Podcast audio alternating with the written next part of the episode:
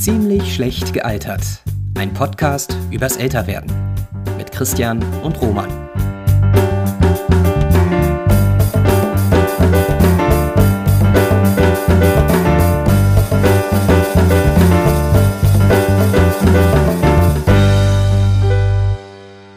Herzlich willkommen und willkommen zurück zu einer neuen Folge von Ziemlich schlecht gealtert, der Podcast für alle, die älter werden. Und auch heute rufe ich wieder den Süden Deutschlands. Roman, kannst du mich hören?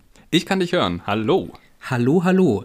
Na, wie geht's dir? Wie gut oder schlecht bist du gealtert in den letzten zwei Wochen? Ah, Christian, äh, also mich hat dann. Sie gleich schon wieder so Richard David Precht mäßig. Nö. Lass mich das noch kurz sagen. Lass mich ja? das kurz noch, ähm, wenn ich darüber nachdenken darf. Äh, also genau, mich hat ähm, äh, Corona erwischt, jetzt aber voll. Ich bin jetzt zum dritten Mal in Isolation. Also das erste Mal war, glaube ich, der normale Lockdown, das zweite Mal war sowas wie eine Kontakt. Äh, Nachverfolgung, Quarantäne-Dings und jetzt bin ich drin, weil ich selber krank bin. Das waren meine letzten zwei Wochen. Ich, deshalb ist meine Stimme auch vielleicht noch ein bisschen belegt. Mhm. Und ich hatte so die letzten zwei Wochen quasi einen, einen, eine, einen Vollstop, also eine Handbremse gezogen für mein Leben, weil ich nichts machen konnte und nichts machen durfte. Ich mhm. aber die ganze Zeit in meinem Zimmer so rum äh, lief, wie so ein, wie der Panther, wie der Tiger. Mhm. Ähm, und äh, dachte, aber ich muss doch so viele Sachen machen. Ich habe doch noch so viel zu tun. Warum, warum, warum? Wieso der, der Hase von Alice im Wunderland? Ich komme zu spät, ich komme zu spät, ich komme zu spät. Mhm. Und äh, das war kein gutes Gefühl und dachte so, ach Gott, jetzt, jetzt, jetzt ging es doch gerade erst los, wieso werde ich jetzt krank? Und dann bin ich auf einen Liedtext, frag mich nicht wie, von James Taylor gestoßen und das, da, da, heißt es, The secret of life is enjoying the passage of time. Also das Geheimnis des hm. Lebens ist das Vergehen der Zeit zu genießen. Mhm. Und da dachte ich mir, ach ja, gut, das ist jetzt vielleicht eine gute Beschreibung fürs Altern, wenn man das kann, mhm. dieses Vergehen der Zeit genießen, aber das konnte ich absolut nicht. Wie ging es dir? Konntest du die vergehende Zeit genießen, die letzte Woche? Äh, ja, durchaus. Wobei, da muss ich bei dir noch einwerfen. Also es ist, äh, James Taylor mag da ja irgendwie denken, was er will, aber wenn man krank ist äh, und das sich auch ja, also ich nehme an, du hattest doch auch irgendwie, dir ging es doch auch nicht körperlich gut, oder? Hast du zumindest ja, ähm, ja in den wenigen Momenten, in denen wir keinen Podcast aufnehmen, so geschildert, dass es dich auch irgendwie körperlich ziemlich heftig erwischt hat, oder? Auch, auch, das kommt noch dazu. Ja, mir ging es eigentlich gut. Ähm, ich war nicht krank und das ist ja in diesen Zeiten durchaus auch schon mal einer Erwähnung wert. Ich habe selber einen Moment gehabt, wo ich mich sehr jung gefühlt habe. Hm. Ähm, ich hatte äh, privat mit einem Hausmeister zu tun. Den musste ich anrufen, um mit ihm eine Sache zu klären. Ich bin ihm persönlich noch nie begegnet, aber ich habe schon ein paar Mal äh, mit ihm telefoniert. Das letzte Mal liegt aber schon sehr lange zurück, sodass es mich wieder überraschend am Telefon getroffen hat, dass äh, dieser Mann mich duzt. Und ich äh, sieze den und er duzt mich immer. Und er sagt, ja, dann pass mal auf, so nach dem Motto, Junge, hör mal zu. Ich, ich erkläre dir jetzt mal was. Und ich fand es eigentlich eher lustig, aber ähm, es ist mir deshalb aufgefallen, aufgefallen, weil das ja in unserem Alter und eigentlich ja ab Beginn des Erwachsenenlebens doch eher unüblich ist, dass man gerade bei Leuten, die man eigentlich nicht kennt, persönlich ähm, gleich so geduzt wird. Da habe ich mich gefragt, also habe ich mich äh, jung gefühlt und habe mich an eine Zeit erinnert gefühlt, in der das eigentlich Standard war, dass man immer geduzt worden ist, ungefragt von Unbekannten. Und ich habe mich gefragt, gibt es so den Punkt im Leben, wo man ähm, diesen Übergang hat von Duzen zu Siezen? Ich kann mich da ehrlich gesagt bei mir sogar auf jeden Fall an einen einschneidenden Moment erinnern, aber ich wollte dich fragen, kannst du das auch? Gab es bei dir so den Punkt, wo du dich erinnerst, äh, wo die Schwelle überschritten wurde vom Duzen zum Siezen und wie ging es dir damals? Also ich weiß noch, vielleicht ist das sogar die gleiche Stelle, als wir in, in die 12. Klasse kamen, glaube ich. Das war dann mhm. äh, Leistungskurse und da hatte ich eine Lehrerin, die du auch hattest. Und die hat dann gesagt, äh, so, jetzt wird hier gesiezt und hat dann aber sie Roman gesagt. Also sie in Verbindung mit, der, mit dem Vornamen. Das fand das ich so sogenannte Hamburger seltsam. Sie. Ja. Das Hamburger Sie ist das? Ich glaube, so heißt das, ja. Äh, großartig. Genau, und das dachte ich so, na okay, jetzt, jetzt tun wir mal so, als werden wir erwachsen. Mhm. Ähm, und ansonsten, ich bin halt in der Branche, also in der Theaterbubble, da duzt man sich sowieso, da gibt es dieses mhm. Sie nicht. Mhm. Und ich stolpere immer drüber, wenn mich jüngere Menschen siezen. Ja. Deshalb würde mich interessieren, ob, äh, welchen Punkt du erreicht hast, wo das normal wurde. Ja, das war bei mir auch das, woran ich mich gleich erinnert habe, war auch äh, eine Konstellation, wo jemand, der erkennbar jünger war, als ich mich gesiezt hat und ich war selber noch gar nicht so furchtbar alt. Das war irgendwann im Studium. Ich weiß gar nicht mehr die genauen Umstände. Ich war, glaube ich, in einem Kletterpark Und da war ein junger Mann, wie wir alten Leute sagen, also ein äh, Junge, der sicherlich noch nicht 18 äh, war, sondern so ein Teenager-Alter, ein bisschen jünger, und äh, der zu mir gesagt hat, ich, ich weiß nicht mehr, mehr worum es genau ging, aber er hat zu mir gesagt, Sie können das doch auch so und so machen, hier, wenn Sie nach da greifen. Also wollte ihm eigentlich helfen. Das war sehr nett gemeint und mich hat das ähm, ein bisschen aus dem Konzept geworfen, weil ich äh, da vielleicht, weiß ich nicht, 21 oder 22 war. Und, oh, das ist ähm, echt früh. Das, ja, das in der Schule, klar, ähm, das hatte ich natürlich auch, aber äh, da war das alles noch so gestellt und irgendwie so gewollt und das hat, glaube ich, auch von uns niemand so richtig ernst genommen oder als Siezen in der echten Welt empfunden. Ja, das war das erste Mal, zumindest das erste Mal, das mir so in Erinnerung geblieben ist bist du auch schon in einem Alter, wo du Leute, die jünger sind als du, deutlich jünger, die du irgendwie ansprechen oder mit denen du Kontakt aufnehmen musst, als junger Mann oder junge Dame oder ähnliches betitelst? Nein, ne? Du bist ja noch nicht 18. Oh weh. Dann ist irgendwas äh, Schlimmes passiert, wenn man sagt, junger Mann, das können Sie aber so nicht tun.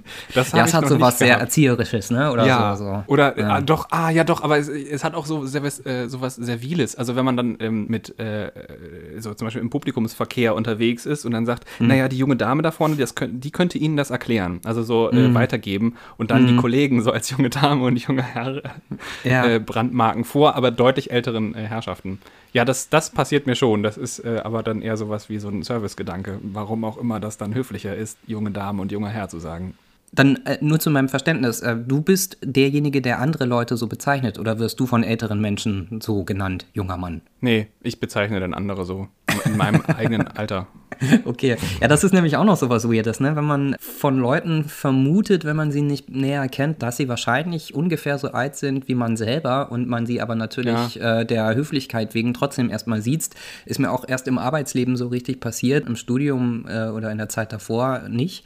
Aber äh, war am Anfang auch noch irgendwie so ein bisschen weird, weil man irgendwie dachte, ey, eigentlich, keine Ahnung, können wir uns auch in einer Kneipe kennenlernen oder weiß ich nicht, was man sonst so außerhalb der Arbeit macht und da würde man sich natürlich irgendwie duzen, aber aber äh, so sieht man sich dann. Hast du das also jetzt, jetzt raus, dass es quasi, dass sie das Natürlichere geworden ist? Ja, würde ich schon sagen. Also mittlerweile finde ich es auch nicht mehr so weird. Also gerade wenn es auch Leute sind in meinem Alter, dann würde ich trotzdem immer denken, so aus Höflichkeitsgründen würde ich immer erstmal sitzen, weil ich äh, es umgekehrt dann irgendwie mittlerweile auch so ein bisschen übergriffig finde. Ist aber auch noch nicht so lange, so auch erst seit ein, zwei, drei Jahren vielleicht. Keine Ahnung. Geht es dir auch so oder siehst du das anders? Nee, ich habe, das liegt aber wahrscheinlich wirklich an den Leuten, mit denen ich mich umgebe. Alles Theaterleute. Ich arbeite als Schauspieler im Theater. Und da wird sich als konsequent geduzt und da ist das Sie schon, also eine, eine, Markierung für jemanden, der von außen kommt. Also jetzt äh, mhm. äh, jemand, der nichts mit uns zu tun hat oder so. Und ja. deshalb kommt mir das gar nicht so häufig vor, dass ich jemanden wirklich sieze und auch als sie angesprochen werde. Deshalb stolper ich immer wieder drüber. Mhm. Ähm, irgendwie auch ein bisschen komisch eigentlich, wenn man anfängt drüber nachzudenken, dass allein mit Sprache dann irgendwie auch eben doch am Ende, und da schließt sich der Kreis, auch so ein gewisser Altersunterschied dann wieder hervorgehoben wird komische Sache eigentlich. Ja, wann bin ich alt genug, wann bin ich erwachsen genug, jemanden zu siezen? Wann bin ich erwachsen genug, anscheinend von außen gesiezt zu werden? Äh, so ist das mit dem Siezen. Ähm, Leute, die gerne gesiezt werden, und hier folgt jetzt äh, die holprige Einleitung oder Überleitung, die sind wahrscheinlich in unserem Land, in unserer Zeit, in unserer Gesellschaft insgesamt sehr glücklich, weil man da normalerweise höflicherweise siezt. Und diesen Umstand gebührend zu feiern, könnte man zum Beispiel mit einem Lied mit einem Zitat: Hip, hip, hurra, alles ist super, alles ist wunderbar. Alles ist besser, als es gestern war. Wie findest du diese extrem ungelenke Überleitung, Roman? Wow. ja, das bereitet Ich finde sie hervorragend. Okay. Ich finde sie hervorragend. Worauf willst du hinaus, Christian? Also, wo du doch diesen Teppich so schön ausgerollt hast. Du hast da doch was vorbereitet, ja, Roman. Ja, ich habe nämlich was vorbereitet, denn äh, heute geht es um die äh, beste Band der Welt und ein sehr besonderes Album, aber vorher der Jingle. Und da sind wir wieder. Scheiße, warte, das kann ich nicht sagen. Doch, ich habe es jetzt gesagt. Egal. Genau, heute geht es um die beste Band der Welt, die Ärzte. Die eine Ärzte. deutschsprachige aus Berlin. Aus Berlin. Äh, eine deutschsprachige. Was? Das fängt ja gut an. Das fängt genauso an, wie die Ärzte nämlich selber sind. Ähm, die Ärzte sind eine deutschsprachige Punk- und äh, Rockband, eine sagen wir mal, eine Rockband. Das Label Spaßpunks wurde da in der Anfangszeit sehr viel durch die Gegend geworfen. Ähm, heute ist die Band sehr bekannt, auch sehr erfolgreich. Und ja, wir haben uns, beziehungsweise ich habe mir im Vorfeld dieser Podcast-Folge ein Album besonders angesehen. Aber zuerst mal vielleicht, kennst du die Band? Ja, ne? Das ist jetzt eigentlich schon, in Deutschland kann man eigentlich nicht sagen, dass man die Ärzte nicht kennt. Nein, und äh, ohne hier jetzt was vorwegnehmen zu wollen, die Ärzte verbindet ja auch uns und unsere äh, Freundschaft. Da hat diese Band immer wieder eine gewisse Rolle gespielt. Kann man schon mal sagen. So viel kann man schon mal verraten. oh Gott, es wird ja hier äh, spannend. Ja. Äh, genau, ich sage trotzdem kurz was. Die Band wurde gegründet 1982 und dann 1988 wieder aufgelöst, also in meinem Geburtsjahr. Ja. Dann hat sie sich zusammengefunden in der jetzigen Besetzung 1993 äh, mit den Bandmitgliedern Farin Urlaub, Bela B. und Rott. Und es ist nicht nur die beste Band der Welt, wie sie eben von sich selbst sehr häufig behaupten, sondern auch eine der fleißigsten, kann man schon sagen. Über 8 Millionen verkaufte Tonträger, sagt der Spezialist. Durchschnittlich 2 Millionen HörerInnen im Monat auf Spotify, sagt Spotify. Sie haben innerhalb von 35 Jahren Bandgeschichte, wenn man eben diese Zeit der Trennung rausrechnet, eigentlich wären es dann 40 Jahre, äh, haben sie produziert 14 Studioalben, 4 Live-Alben, 5 Best-of-Alben, 10 Videoalben, 53 Singles und ein Hörbuch unter anderem. Und das letzte Album ist äh, letztes Jahr rausgekommen, Dunkel, und die letzte Auskopplung erst diesem Jahr im April als EP. Jo. Jetzt muss ich sagen, ich bin einfach ein großer, großer Fan. Christian, bist du auch so ein großer Fan wie ich? Nein, so ein großer Fan wie du bin ich wahrscheinlich nicht, aber ähm, ich überlege gerade, wir denken ja häufig laut darüber nach und manchmal ohne Ergebnis, wie wir das erste Mal Kontakt mit dem Phänomen hatten, das wir in so einer Folge besprechen. Und ich glaube, ich habe fast alles, was ich an Musik von den Ärzten kenne, oder zumindest einen großen Teil, äh, über dich auch kennengelernt, weil ich über dich meine ich einiges, vielleicht sogar alles, was ich mal als physischer Musik Musik hatte, von dir bekommen habe. Und äh, dadurch bin ich auch zum Fan geworden, weil ich äh, da die Möglichkeit hatte, äh, mir dieses Werk sozusagen auch selber auf einen Schlag so ein bisschen zu erarbeiten. Siehst du, das ist nämlich so ein Phänomen unserer Zeit damals. Das mhm. ging mir ebenso, also nicht mit dir, sondern ich habe auch die komplette Diskografie, die es bis dato, da komme ich gleich zu, wann das war, gab, die habe ich auf einem Tonträger, nämlich auf einer Daten-DVD damals, äh, bekommen. Und dann hatte ich quasi alle Lieder und habe das dann äh, mir reingezogen. Das war anscheinend so etwas, was wir damals gemacht haben. Ja, genau. Äh, kannst du dich noch erinnern, wie das war, wie das angefangen hat oder wie du deinen ersten Kontakt hattest zu dieser Band? Ja, also das ist jetzt ein bisschen komische Geschichte, weil ich muss auf jeden Fall schon Lieder einzelne Lieder vorher gehört haben, weil ich war schon gleich angefixt und dann kann ich mich an einen besonderen Moment erinnern und zwar, ich war so 14, 15 Jahre alt, Teenager, es war später Abend, wir waren auf einem Spielplatz, wir, das ist eine Gruppe von Freunden, im Park meiner Kleinstadt, in der ich groß geworden bin, mit wahrscheinlich Bier und Alkopops, weiß ich nicht mehr genau. Und dann habe ich ja, bei den Schaukeln, wie man es so macht als cooler Teenager. Und dann habe ich, sind wir irgendwie auf diese, äh, auf Musik gekommen und dann habe ich äh, meinen Freund, den, den Freund da gefragt, sag mal, ah, kennst du diese Band? Ich habe gerade diese Band entdeckt. Sag mal, kennst du die Ärzte? Die finde ich ja so mega lustig. Hahaha. Ha, ha. Hab dann ähm, hier einen Discman dabei, dann hören wir ein paar Lieder. Haha, ha, ja lustig. Ich finde die auch total toll. Das ging, glaube ich, damals um den Song Meine explodierte Freundin, der ja auch total abgefahren war.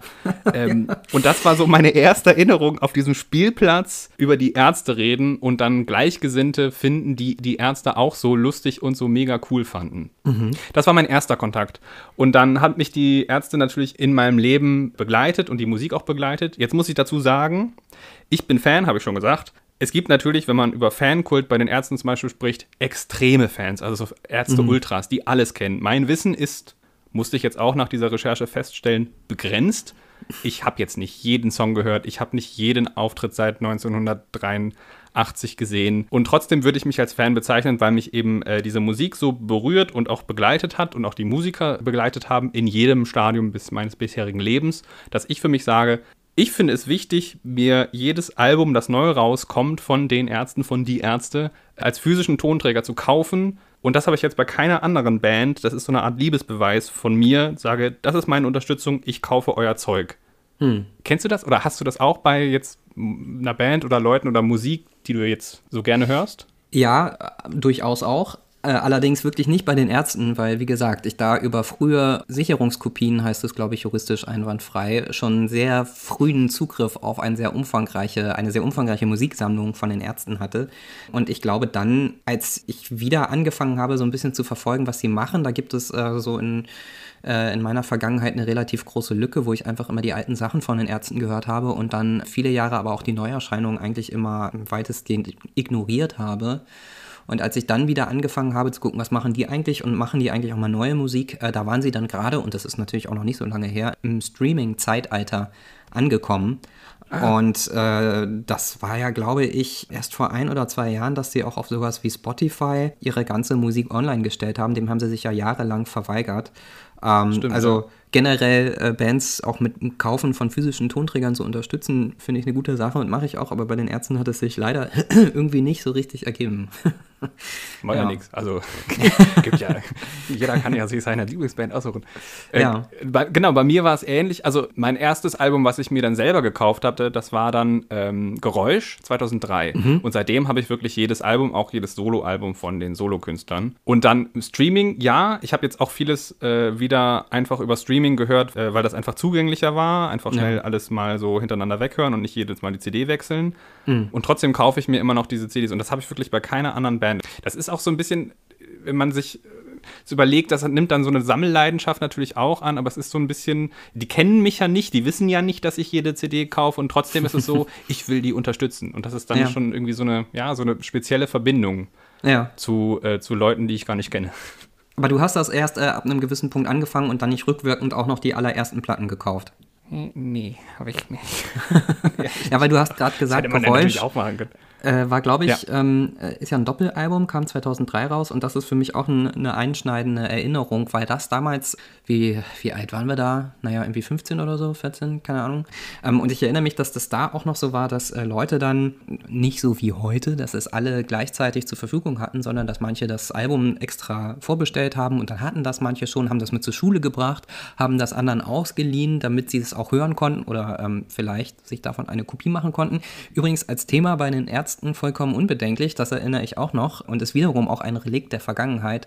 Die haben ja, ähm, als dann die ersten CD-Brenner aufkamen, auf ihre Alben, die neu rauskamen, immer dieses Label drauf gedruckt, ohne Kopierschutz, Ehrensache. Das war ja eine Zeit, wo ja. Künstlerinnen und Künstler massiv äh, auch finanzielle Einbußen durch Tauschbörsen und auch durchs illegale Kopieren von CDs zum Beispiel ähm, hinnehmen mussten. Und die Ärzte sind den umgekehrten Weg gegangen und haben gesagt, wenn ihr Bock habt, dann kauft euch das Album, aber wenn ihr es euch bei jemandem brennen wollt, dann macht es halt.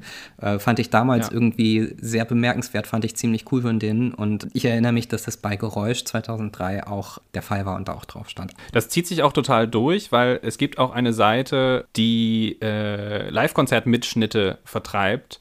Und die wird von den Ärzten unterstützt. Sie sagen ganz deutlich, wir finden das kacke, es soll nicht auf unseren Konzerten mitgeschnitten werden, aber wir unterstützen diese Seite, wo ihr das kostenlos runterladen könnt, weil wir wollen nicht, dass jemand damit Geld verdient, deshalb hier kostenlos. Also diese, dieses hm. bisschen Anarcho, wenn ihr das unbedingt wollt, ihr äh, Privatpeople könnt das gerne machen. Wir wollen nur den Leuten das Wasser abgraben, die damit Geld verdienen ja. wollen. Und die nicht wir sind. Und die nicht wir sind, genau. Also Live-Mitschnitte würden sie, also sie sagen auch ganz, sie haben auch ein Lied gemacht gegen CD-Kopieren und sagen das auch ganz deutlich, naja, es ist doch irgendwie langweilig, geht doch zu den Konzerten hin, ist doch viel cooler, mhm. wenn, wenn, ihr nicht wisst, was passiert und so, aber äh, du kannst ja den Leuten auch einfach nicht vorschreiben, was sie machen sollen und da sind die, glaube ich, einfach Punker immer noch im Herzen, wenn auch alles andere nicht mehr unbedingt Punk ist. Ja, Jetzt haben wir schon, ähm, oder du hast schon dieses eine Album äh, angesprochen. Wir wollen ja heute über ein Werk reden aus dieser ja. ewig langen Liste an Alben, äh, nicht weil wir die anderen Alben irgendwie schlecht finden, äh, sondern weil das Werk der Ärzte so umfangreich ist, dass man äh, nicht in einer Podcast-Folge über alles reden kann. Und um das Ganze so ein bisschen konzentriert einzudämpfen, haben wir uns auf ein Album im Vorhinein, das sage ich hier ganz offen und transparent, geeinigt, über das wir sprechen wollen. Ich wollte aber vorher noch fragen, du hast doch auch bestimmte Songs von denen, bestimmte Lieder von den Ärzten, die dir besonders viel bedeuten, oder? Was sind das denn für Songs? Ich muss sagen, ich habe da auch natürlich äh, darauf gewartet, dass diese Frage kommt. ähm, und sie, sie äh, treibt mir ein bisschen das, den, Schweiß ins Gesicht. Also, wenn ich spontan reagieren müsste, würde ich sagen, dass mein Lieblingslied von den Ärzten, von Die Ärzte, meine Güte, ist. Die Ärzte ähm, werden nicht wie gebeugt. es geht. die werden nicht gemeint. Ja. Geil. Äh, äh, ist, wie es geht. Das ist jetzt ein bisschen blöd, Podcast. Ich würde so gerne einfach diese Lieder vorspielen, aber natürlich ist es auch Quatsch, jetzt die ganze Zeit die Ärzte-Lieder zu hören. Das ist, gehört einer, zu einem meiner Lieblingslieder. Dann gibt es äh, Lieder, die mich sehr, sehr begleitet haben, als ich Teenager war, dadurch sehr geprägt haben. Das ist äh, vor allen Dingen das Album 13 und da das Lied äh, Grau was, was unglaublich schrabbeliger, äh, äh, äh, ja, harter Rock ist und nie gesagt, das ist so ein sehr, sehr melancholisches Liebeslied. Ja. Und ungefähr in dem Spektrum bewegt das sich auch. Also es gibt bei jeder äh, Platte, nenne ich es mal als alter Mann, äh, gibt es Songs, wo ich sage, ah ja, das ist ein richtig cooles Lied. Meistens sind die auch von Farin. Und äh, äh, das ist jetzt mein Lieblingslied auf dem Album. Aber so das absolute Lieblingslied habe ich jetzt nicht. Es gibt auch einfach so viele Lieder. Ja. Je nach Fassung. Man könnte sogar sagen, es gibt, glaube ich, für jede Stimmung, in der man sich im Leben bewegen kann, gibt es einen Ärzte-Song passend dazu. das ist ein schöner Gedanke und das stimmt wahrscheinlich. Genau, wir haben uns überlegt, wir reden heute über das Album Vorgeräusch, nämlich über ähm, MTV Unplugged Rock'n'Roll Realschule.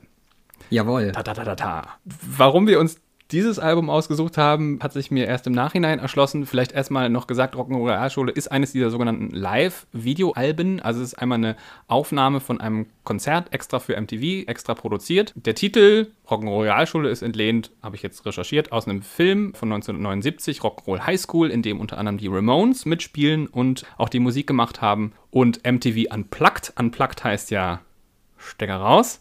Also was vorher elektrisch verstärkt war und ist jetzt akustisch. Und so werden dann eben bei Unplugged-Konzerten fremde oder eigene Lieder in Akustik-Cover-Versionen gespielt. Äh, MTV hat seit 1989, und das muss man sagen, das gibt es bis heute, eine Reihe eben dieser MTV Unplugged-Konzerte. Und da haben sehr international bekannte Musiker wie Paul McCartney, Bruce Springsteen, Nirvana auch, aber auch deutsche KünstlerInnen wie die Fantastischen Vier, Crow und eben auch die Ärzte Unplugged-Konzerte gegeben und mit MTV co-produziert. Christian, hast du äh, diese Reihe MTV, das ist ja Musikfernsehen für diejenigen, die es nicht mehr kennen, Ja. äh, hast du MTV Unplugged-Konzerte, die dir noch in Erinnerung sind? Ich bin komplett geplättet, ehrlich gesagt, dass diese Reihe bis heute läuft. Bist du da sicher? Das hast du Ja. eben gesagt, oder? Ja, ja ich habe es ich hab's, äh, bei, bei Wikipedia nachgeschlagen und das letzte Konzert war von einer äh, österreichischen Mundartband, dessen Name mir jetzt nicht mehr einfällt, wo ich denke, so, oh ja, okay, nochmal also nochmal unplugged, okay. Und das Äh. war letztes Jahr. Also das läuft immer Okay. noch weiter. Es äh, läuft natürlich nicht so mit dem Backup von hier, wir haben das Musikfernsehen der Zeit, sondern das sind dann so Konzerte, die dann auch so als Album, als DVD rauskommen für die Bands. Ja, ja, ich finde äh, auch die Auflistung, die du eben gemacht hast, irgendwie ziemlich witzig. Also Paul McCartney, Bruce Springsteen, die Ärzte, die Fantastischen Vier, Crow. Also äh, es war in meiner Erinnerung, zumindest ganz am Anfang dieser Reihe oder auch, weiß ich nicht, zehn Jahre äh, seit ihrem Beginn, als ich dann äh, mitbekommen habe, dass es das gibt, äh, immer so das Ding, das ist nur, sag ich mal, elitär und so ein bisschen hochnäsig den ganz Großen vorbehalten. Und ich meine mich zu erinnern, dass das eine Riesensache war, als äh, diese ja ursprünglich amerikanische Reihe oder zumindest englischsprachige Reihe dann auch in Deutschland adaptiert wurde und dann auch deutschsprachige Künstler ein MTV Unplugged Album gemacht haben. Und ich habe das schon aktiv mitbekommen, als die Fantastischen Vier, die waren, waren die vor den Ärzten oder waren sie direkt danach? Ähm, ungefähr die gleiche. Zeit. Äh, die waren, glaube ich, erst dritter oder vierter Künstler, die so ein MTV Unplugged Album in Deutschland aufgenommen haben. Um, und das war eine Riesensache und galt in meiner Erinnerung zumindest so in der Musikbranche als großer Ritterschlag und dass das eben längst nicht jeder machen darf und dass sich das MTV sehr genau überlegt, wer das machen darf, weil man eben, wie du gerade gesagt hast, dann in einem Atemzug genannt wird mit Leuten wie Bruce Springsteen, Nirvana und so weiter. Und Toll, das von, von Nirvana, dieser Auftritt oder dieses Konzert bei MTV, das ist so das Einzige, das ich ein bisschen ausführlicher kenne, weil ich es dann irgendwann mal Jahre später, als das Internet dann schon sehr stark verbreitet war, übers Internet mal einen Ausschnitt davon in Gänze auch gesehen habe. Ist, glaube ich, auch das einzige Konzert, das ich dann äh, einmal ganz geguckt habe, weil das ja nun auch wirklich legendär ist, ist, glaube ich, ein Wort, das Ja. hier durchaus berechtigt ist. Das ist wirklich legendär. Und es ist wirklich, wie du sagst, finde ich auch ein Ritterschlag. Und es heißt auch, dass man schon vorher was geleistet haben muss, um quasi so ein Unplugged-Konzert von MTV mitzumachen. Also das heißt schon, dass man eigentlich an sich schon auf dem Peak oder wenigstens gut gealtert ist, um seine eigenen Songs jetzt nochmal so zu covern, dass es Leute interessiert, wenn die noch als Akustikversion überhaupt rauskommen. Ja, stimmt. Lustigerweise ist das Unplugged-Konzert von Die Ärzte, also Rock'n'Roll Realschule, jetzt genau 20 Jahre her. Also am 31. August 2002 wurde es aufgenommen im Albert-Schweitzer-Gymnasium in Hamburg. Aber ich dachte, das heißt Realschule. What? Ja, das ist Hä? Ja, da fängt es nämlich schon an. Als gelogen, diese Scheiße. okay. Ja, ich habe eigentlich nicht, raus, äh, nicht rausgefunden, warum das jetzt in einem Gymnasium gemacht wurde, außer halt, dass dieses Albert-Schweitzer-Gymnasium in Hamburg halt einen sehr guten Chor, ein sehr gutes Orchester, also ein Schulorchester hat, schon immer, äh, so als Schulprofil und da eine geile Aula ist und man wahrscheinlich da den ganzen Scheiß hinstellen kann und es auch so ein bisschen egal ist, Hauptsache Schule, weil Alliteration Rock'n'Roll Realschule zieht schon mhm. und der Rest ist halt egal und ist glatt gelogen. Und das ist natürlich wieder mit so ein bisschen ironischen Augenzwinkern, haha. Die Ärzte äh, machen es natürlich nicht in der Realschule, obwohl sie es so nennen. Und trotzdem dachte ich so, ja gut, aber hä? Da ist schon wieder so ein kleiner Stolperstein. Mhm. Also genau, ja. es ist 20 Jahre her. Ich habe es mir wieder reingezogen jetzt und ich hatte wirklich einen Heidenspaß beim Hören, aus, auch, wenn ich es aus Pflicht gemacht habe, weil ich lange nicht mehr in dieses Album reingehört habe und auch lange nicht mehr das Konzert gesehen habe. Und wie schon gesagt, es sind eben akustische Coversongs. Also mhm. man muss schon, denke ich, was mit den Liedern anfangen. Man muss die Lieder vielleicht gekannt haben vorher, um das so richtig schä zu schätzen. Es ist die Frage, wir haben ja letzte Folge, muss man nicht hören, aber wir haben die letzte Folge darüber geredet, was ist Nostalgie, was ist Kitsch. Mhm. Wenn man jetzt quasi Lieder nur gut findet in der akustischen Coverversion, weil man die Originallieder gut findet, ist das jetzt gut? Ist das jetzt gut gealtert oder, oder nicht? Das mhm. habe ich mich gefragt beim Reinhören. Ich hatte einen Heiden Spaß, aber ich kannte halt alles schon. Hast du reingehört oder? oder? Ja, ja, ja, ich, ich, ist, glaube ich, auch das Album, das ich von den Ärzten in all den Jahren am häufigsten gehört habe, ah, weil wirklich? mir einfach das insgesamt, also es ist ja im Prinzip so eine kleine Werkschau, ne? sie spielen ja auch einige ältere und teilweise äh, unveröffentlichte Sachen.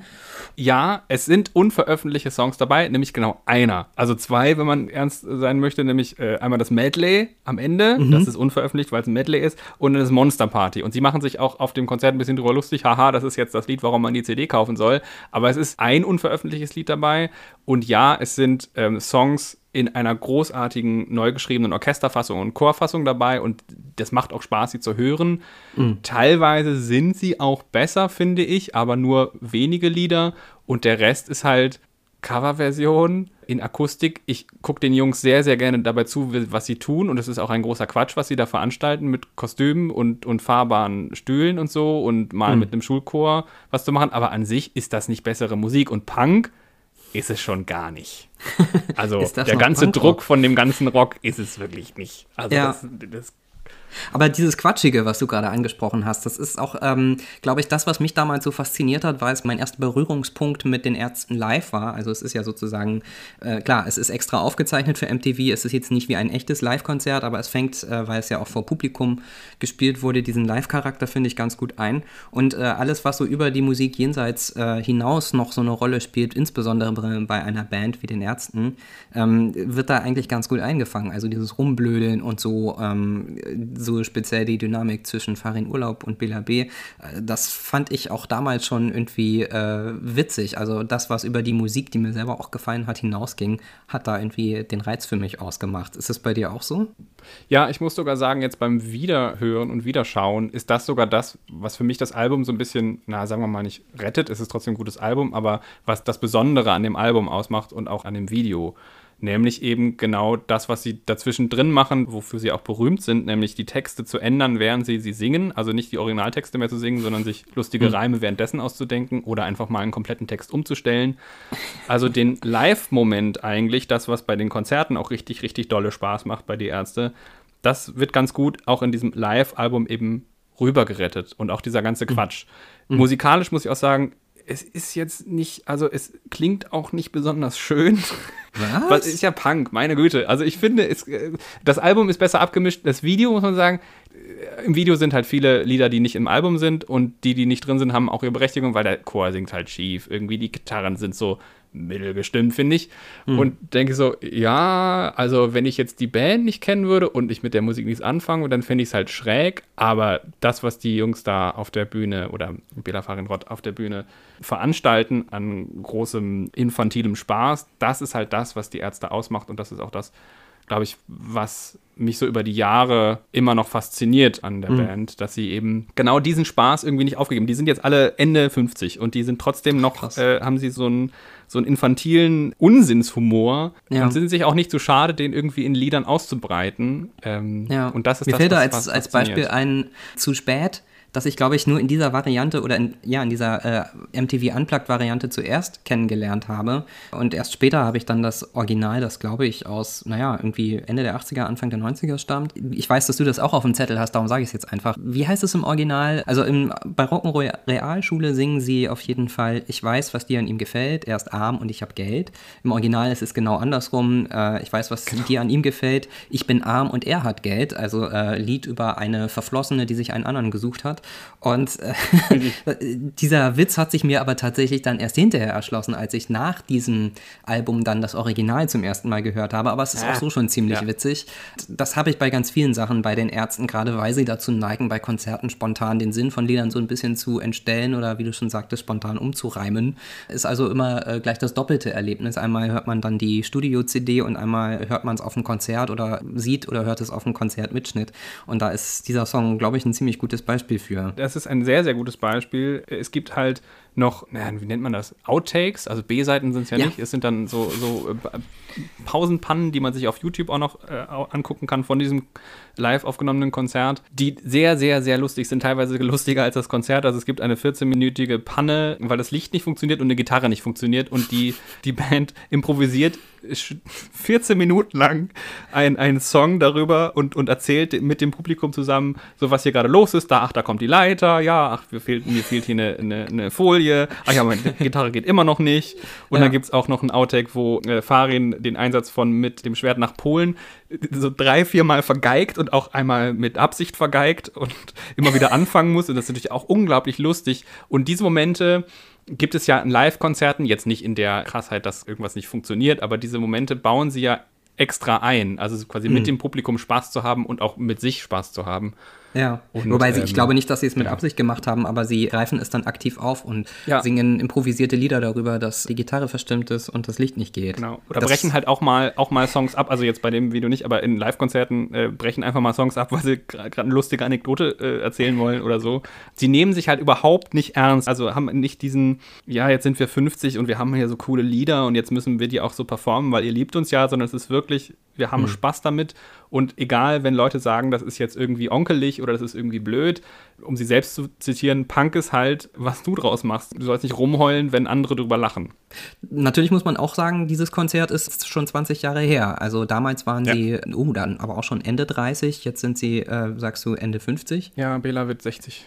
Wow. Oder ist 60 geworden schon. Wow, krass.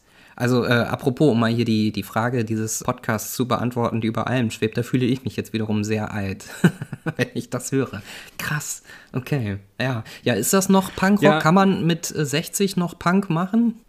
Ja, das ist, also in diese Diskussion kann man einsteigen und sagen, naja, was ist denn Punkrock? Nur 77 war Punkrock. Oder mhm. ähm, sagt man, na klar, es, Punkrock hat sich bewegt. Was bei den Ärzten, glaube ich, besonders ist, ist, dass sie ja in eine Phase in den Punk eingestiegen sind, wo man sagt, naja, Punk ist schon längst tot und mhm. Punk in Deutschland eigentlich oder auch England, glaube ich auch, so vor allem darum ging, scheiß Staat, scheiß Bullen, äh, saufen. Das war so der Inhalt der Punk-Texte und alles, was sich außerhalb dessen bewegt hat, wurde von der Szene selber irgendwie so beäugt und gesagt, hä, was wollt ihr denn? Und mhm. die Ärzte genau da eingestiegen und gesagt, das interessiert uns gar nicht. Also die ganze Zeit zu sagen, die drei gleichen Akkorde und die drei gleichen Themen, nämlich scheiß Staat, scheiß Bullen und Saufen, mhm. äh, auch bei aller Berechtigung, äh, nee, wir machen mal so ein Lied über einen Astronauten oder über einen Teddybär. Ja. Das ist dann natürlich mehr Punk wahrscheinlich als alles andere und haben in ihrer Bandgeschichte auch immer damit äh, gespielt. Was ist denn jetzt Punk? Ihr seid doch keine Punks. Also das, was ihnen immer vorgeworfen wurde, sofort immer wieder genommen und für sich reklamiert. Ja. Bis dann halt 1993, als sie sich dann äh, wieder neu zusammengefunden haben, schon mit ein bisschen politisch ernsterem Thema, nämlich äh, Schrei nach Liebe. Also da war dann Hoyerswerda gerade, also der Nazi-Aufmarsch und sich da positioniert haben. Da wurde es dann wieder ein bisschen politischer, aber jetzt schrammeliger Punk war es, glaube ich, nie. Mhm. ist es auch jetzt eher Pop, finde ich. Also es ist Rock, Pop, aber mhm. so richtig Punk, naja, wenn es, ja, finde ich nicht, aber muss auch nicht. Also, wie gesagt, wenn Punk ist, was du daraus machst, ist halt alles Punk und nichts Punk. Ja, wobei ich finde, äh, die Band hat das wirklich immer schon gut hinbekommen, einfach äh, das zu machen, worauf sie Bock hat, ohne dass das so ultra dogmatisch war. Und gerade dadurch war es eben irgendwie auch, waren sie sehr unabhängig von allem anderen, ohne dass sie sich da selber überhaupt die Mühe gemacht haben, das einer Schublade zuzuordnen. Und ähm, die ganzen äh, früheren Sachen in Anführungszeichen, also so ich bis 2007 bin ich einigermaßen im Werk drin. Ich muss ehrlicherweise sagen, das, was danach kommt, habe ich immer nur so sporadisch und nie wirklich oft gehört. Ich mache das jetzt ganz transparent an dieser Stelle. Das äh, zieht sich ja aber schon viele Jahre durch ihre Musikkarriere durch. Und das äh, finde ich irgendwie auch das, das Bemerkenswerte daran. Es gibt ja auch noch andere Beispiele, wo sie zwischendurch auch mal den Spaßfaktor für ein ernstes Thema runtergefahren haben, ohne dass man jetzt das Gefühl hatte, sie sind irgendwie missionarisch unterwegs. Ja, finde ich. Also ich, ich würde das so unterschreiben. Ich bin aber auch krasser Fan. Bin auch deshalb Fan, weil es eben manchmal politisch wird, weil die Aussagen in eine politische Richtung gehen, die mir natürlich auch sehr liegt, weil mhm. sie sich auch dann immer zu Wort melden, wo ich das Gefühl habe, a, das ist jetzt auch wichtig. Also ich erinnere mich eben an 1993, eben mit Schrei nach Liebe, dann jetzt äh, zur Corona-Krise waren sie einmal bei den Tagesthemen, um äh, nicht selber sich zu promoten, sondern zu sagen, ey, der Kulturbranche geht es gerade nicht gut. Mhm. Äh, wir können zwar gut mit unserem Zeug noch leben, aber äh, es wäre gut, wenn hier mal Hilfen für die ähm, ganzen Veranstalter und die ganzen Roadies und alles nochmal aufgefahren wird, weil sonst geht das weg und das ist auch Kultur. Also Musikkultur, Clubkultur ist auch Kultur. Mhm. Oder auch zur letzten Bundestagswahl sich ganz klar positioniert haben, was man auch kritisch sehen kann, aber zu denken, okay, da sind Köpfe dahinter, die sagen, ah, in der Welt ist auch wichtiger als mein Ego, wir haben eine große Fanbase, wir sagen jetzt da mal was zu. Mhm. Aber dadurch, dass sie es insgesamt eher selten machen, ähm, werden sie, glaube ich, regelmäßig auch noch gehört. Also gibt ja Bands, Total. Äh, auch aus der deutschen Punk-Szene oder die äh, ihren Ursprung im Punk haben, die, naja, denen das vielleicht nicht so gut gelingt oder die zumindest dafür öffentlich mehr Kritik einstecken müssen. Oh ja. Und äh, ich, ich nenne diese Band jetzt nicht. Es ist auch so, finde ich, das, was du ansprichst, nämlich, wenn man sich eben öffentlich zurückhält, und kein Privatleben öffentlich ausgebreitet wird oder eben auch nicht zulässt, dass, äh, dass Journalisten über Privates berichten können, weil man immer Quatschantworten gibt, wenn man Privates gefragt wird, dann mhm. finde ich das eben ein sehr, sehr gutes Zeichen von Altern, weil also nichts ist schlimmer, finde ich, als wenn sich ein Promi im Alter noch irgendwie so an sein Ego klammern muss und sagen muss, ich bin aber privat auch total wichtig. Das, was ich früher gemacht habe als Kunst oder so, das ist jetzt vielleicht äh, vergangen, aber ich privat bin total der äh, tolle Mensch und muss dann noch in die Sendung und muss dann da noch als Experte auftreten. Und das machen die Ärzte äh, konsequent nicht. Also sie berichten konsequent nichts Privates und das finde ich immer sehr, sehr wohltuend. Hm. Und ein gutes Zeichen von Altern. Findest du es auch? Ja, würde ich so sagen. Also äh, sind sie mir zumindest nicht negativ aufgefallen. ähm, vielleicht nochmal, um auf das Album, um das es jetzt vor allem ging, zurückzukommen. Wie würdest du denn sagen, unterm Strich ist jetzt speziell Rock'n'Roll Realschule gealtert? Wie gut oder schlecht? Ich kann, wie gesagt, immer wieder nur durch meine rosa-rote Brille gucken. Wenn man noch nie einen Song von den Ärzten gehört hat, sollte man es sich nicht anhören. Sage ich Echt? mal ganz klar. Ja, weil, weil ich denke, ja, dann, das ist halt nicht die Musik. Also, das ist halt so, so eine Quatschidee von, wir, wir ändern mal unsere Musik und machen da auch mal so eine Coverversion draus. Ich finde, man muss schon die anderen Sachen hören, um das auch wirklich wertschätzen zu können. Hm. Auch 20 Jahre nach Aufnahme dieses Albums finde ich das Album an sich gut gealtert, weil ich mir es immer noch sehr, sehr gerne anhöre und weil die Songs, die dem zugrunde liegen, also die da gecovert werden, ich mir die ja auch noch anhöre und immer noch sehr gute, lustige Coversongs davon sind. Mhm. An sich, ja, ich würde sagen, das Album ist gut gealtert. Wie würdest du das sehen?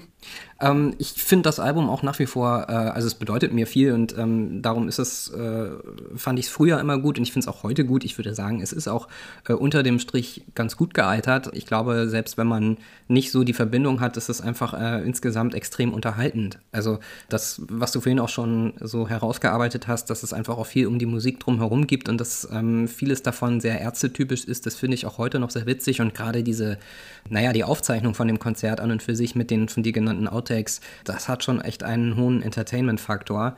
Es gibt so ein, zwei Dinge, wo ich heute so ein bisschen, wenn ich drüber nachdenke, mir das auch nochmal angucke, auch den Videomitschnitt, so denke, hm, also vielleicht merkt man daran zumindest, dass diese Aufzeichnung und auch das Album dahinter älter geworden ist. Und es gibt so ein bisschen ähm, so den Cringe-Faktor, den man eigentlich bei den Ärzten gar nicht unbedingt erwarten würde. Sie machen dieses Konzert ja teilweise bei manchen Liedern mit Unterstützung eines Schulchors, hast du schon gesagt, und vom Schulorchester. Mhm. Ich bin mir nicht mehr ganz sicher. Ich glaube, glaube, es geht um das Lied Manchmal haben Frauen von Bela B. gesungen, ähm, das dann mit Unterstützung auch des Chors gesungen wird. Und es ist schon so ein etwas zwiespältiges Gefühl, dann ja auf jeden Fall minderjährige äh, Schülerin da stehen zu sehen und den Refrain dieses Liedes mitzusingen, ich glaube, das ist, war als Effekt ursprünglich auch wirklich so gewollt, weil es irgendwie so, so eine Diskrepanz ist irgendwie. Aber es geht in dem Lied nun mal, wenn auch scherzhaft darum, äh, dass manchmal Frauen ein bisschen Haue gern haben und irgendwie ja, habe ich jetzt, ja. jetzt beim später angucken äh, so gedacht, hm, also ich würde da, ich hätte, glaube ich, nicht unbedingt in diesem Chor stehen wollen. Und ich würde eigentlich auch nicht wollen, dass da meine äh, Tochter steht, um es jetzt mal so ein bisschen platt zu sagen, um so ein Lied mitzusingen. Ich finde, da ist so dieses äh, Konzept, das sie hinter diesem Album hatten,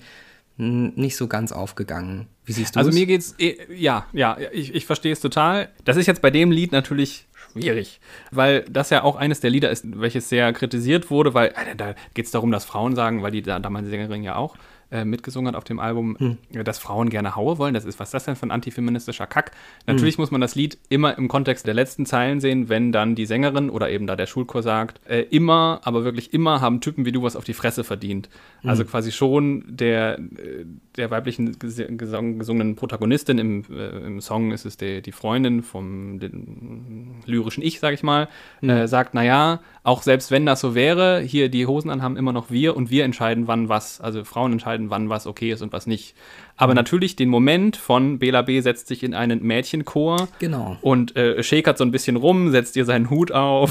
so, äh, die singen dann ja manchmal, also so in so einer Mädchenchorstimme, äh, haben Frauen ein bisschen Horgen. Ich verstehe schon diese, diese Bilder an sich sind schon cringe. Ich finde auch manche Lieder cringe. Es, das Konzert beginnt mit Hey, du kleine Tittenmaus, wo ich denke, ach oh Gott, ja gut. Ach, äh, echt? Ja, Hilfe. es ist halt aus der, so, ich möchte das nicht entschuldigen, weil, wie gesagt, rosa-rote Brille und so, aber, und, und es sind halt Punks und, und kennt man die sonstige Haltung der Ärzte zu Themen, ich möchte das nicht entschuldigen, aber es ist wirklich cringe. Und es kommt, mhm. gerade in den letzten Alben kommt es auch immer öfter so onkelig rüber, so ein bisschen ja. fingerzeigig manchmal. Es gibt ein, ein Lied auf dem letzten Album, Dunkel, wo auch die Band sich selber drüber gestritten hat. Es geht dann so um Demokratie und Wahlen und es ist wirklich sehr platt. Es heißt mhm. aber, Our Bass Player hates this song, weil sich Rod so dermaßen gegen diesen Song ausgesprochen hat, dass er sagt, ich singe diesen Song auf Konzerten nicht mit mhm. und ich spiele den, aber der kommt nur aufs Album, wenn das da draufsteht und der wurde dann quasi 2 zu 1 überstimmt wohl. Das ist übrigens alles, diese, diese Fakten, äh, muss ich mal kurz loswerden, gibt es als Hörtipp. Es gibt gerade einen Podcast, eine ARD-Podcast-Reihe von Marco Seifert, die heißt Diese eine Liebe, 40 Jahre die Ärzte. Und der packt da sehr viele Hintergrundfakten aus und äh, begleitet quasi die Ärzte auf ihrer Berlin-Tour, die gerade läuft. Und es ist auch noch keine abgeschlossene Podcast-Reihe. Sehr empfehlenswert. Unter anderem diese Story kommt darin vor. Ja. Aber zurück zum Cringe-Faktor. Ja, ich finde viele Lieder, nicht viele, aber einige Lieder haben halt diesen hm. Etwas sehr schrägen Humor, den auch nur die Ärzte, vor allen Dingen Bela und Farin, haben. Diesen hm. albernen Humor, diesen schrägen Humor, wo ich denke, ja, irgendwie ist das nur für euch lustig und ich kann drüber lachen, hm. aber so politisch korrekt ist es manchmal halt auch nicht mehr und oh, ja. muss das jetzt noch? Ja, wobei, ich meine, es ist natürlich irgendwie äh, einer Punkband vorzuwerfen, dass sie politisch inkorrekt ist, dass sie irgendwie äh, Eulen nach Athen tragen. Deswegen, äh, ich würde das auch gar nicht verurteilen. Es ist eher so ein bisschen, das, ja. es ist mir einfach jetzt mit ähm, einigen Jahren Abstand äh, das anzugucken nochmal aufgefallen. Und ich glaube, ja, äh, der Punkt ist einfach, dass, du hast das so schön als onkelig bezeichnet, das ist einfach ein Problem, glaube ich, das sich nicht aus der Welt schaffen lässt. Die Ärzte haben jahrelang und jahrzehntelang äh, neben ihrem Entertainment-Faktor auch davon gelebt, dass sie immer wieder so ein bisschen provokant provokante Aktionen gestartet haben oder überhaupt so auch bekannt geworden sind. Ich erinnere mich an einen Auftritt, den ich natürlich nicht live gesehen habe, weil es irgendwann äh, Anfang der 80er war, aber später dann mal nachgearbeitet, wo sie äh, ZDF-Hitparade oder so, also so richtig äh, miefiges 80er Jahres öffentlich-rechtliches Fernsehen. Da hatten sie einen Auftritt und äh, sie haben deshalb Schlagzeilen gemacht, weil sie gesagt haben, sie wollen alle drei Nena heiraten. Das ist äh, im Vergleich zu anderen Bands und anderen Provokationen relativ harmlos, aber natürlich war das immer auch Teil dieser mhm. Band.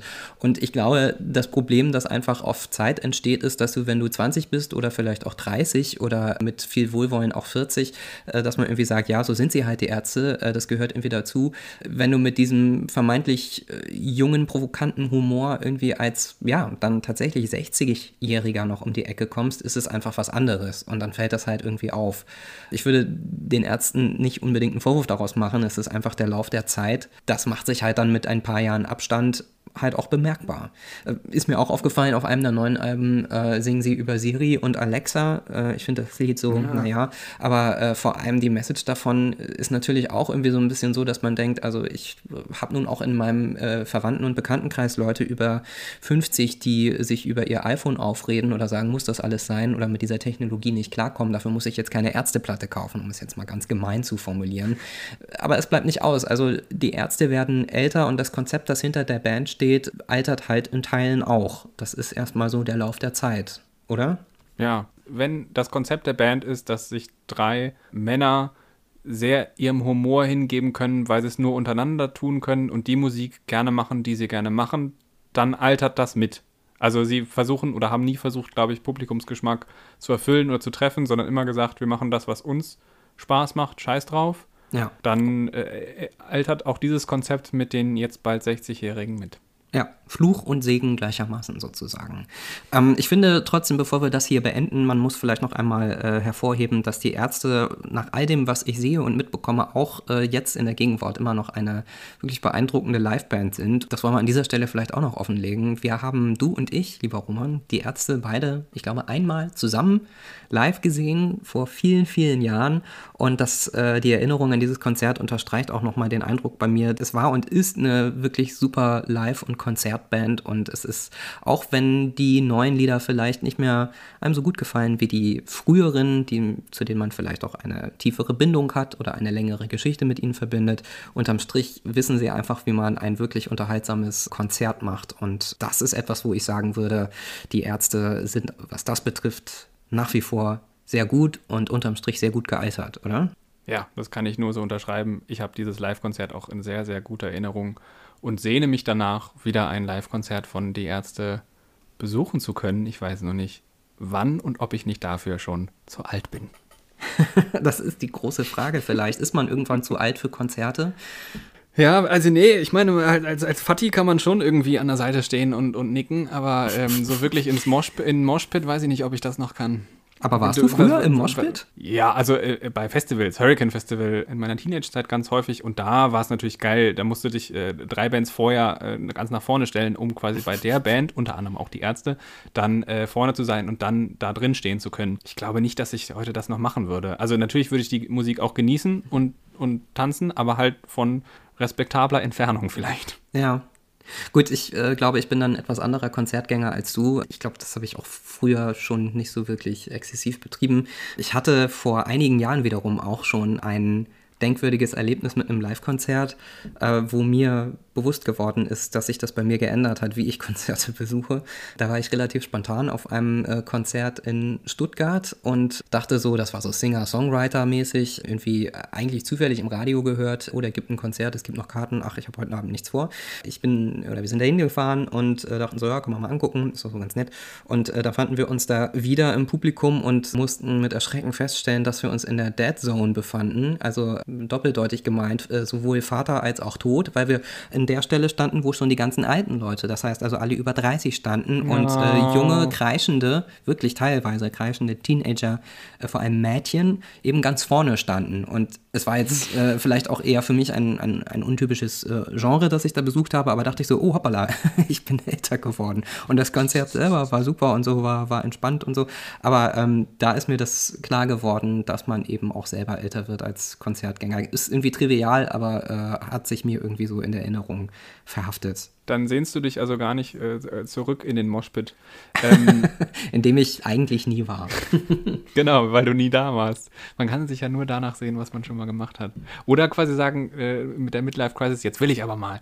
Ja. Ich hatte äh, so einen Moment, ich war jetzt so lange nicht mehr auf Live. Doch, das stimmt gar nicht. Ha! Ich war auf Live-Konzerten, zwar bei Antilopen Gang, aber äh, leider auch unter Corona-Bedingungen, das heißt mit Sitzplätzen, die man natürlich nicht wahrgenommen hat. Man hat schon gestanden, aber auf Abstand und das war irgendwie ungeil. Also es war ein mhm. richtig tolles Konzert, aber äh, ja, es sind irgendwie immer noch nicht die Bedingungen, wo ich sage, ah, das ist jetzt so, Anführungszeichen, wie früher.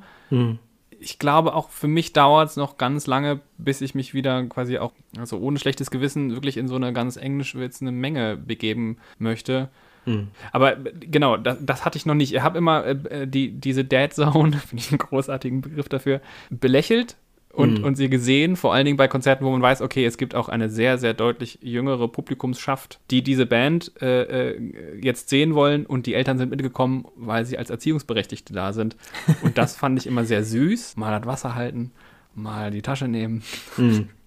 Und da war ich noch nicht, nein. Ja, hier schließt sich aber möglicherweise der Kreis, weil die Ärzte, nach all dem, was ich über die Band weiß und all die Jahre mitbekommen habe, äh, eine sehr diverse, ein sehr diverses Publikum haben, auch alterstechnisch. Es gibt eben die Leute, die so alt äh, sind wie die Künstler selber oder sogar ein bisschen älter, die das wirklich von Anfang an mitgenommen haben. Und es, weil diese Karriere dieser Gruppe ja nun auch wirklich schon Jahrzehnte umspannt, sind im Laufe der Zeit immer wieder jüngere Fans nachgewachsen, sozusagen. Das ist ja eigentlich erstmal kein schlechtes Zeichen, wenn sich da mehrere Generationen möglicherweise auf eine Band einigen können oder zusammen zu den Konzerten gehen. Auch das ist eigentlich alles andere als Punk, aber vielleicht gerade deswegen deswegen bei den Ärzten ein weiteres Punk-Merkmal für diese Band. Gut, ich würde sagen, kommen wir zum Ende zu unserer sechsten Folge von Ziemlich schlecht gealtert, der Podcast für alle, die älter werden. Zu hören sind wir weiterhin auf Spotify, Apple Podcast, Amazon Music, Google Podcasts. Und wenn ihr uns unterstützen wollt, empfehlt uns gerne weiter und lasst eine Bewertung auf den Plattformen eurer Wahl da. Folgen könnt ihr uns auf Twitter unter @gealtertpodcast. Dort teilen wir auch Quellen, sobald wir welche haben oder die teilen möchten. Und ihr könnt auch dort gerne Feedback hinterlassen und mit uns diskutieren. Und wir hören uns wieder in zwei Wochen, wenn wir alle ein bisschen älter sind. Bis dann.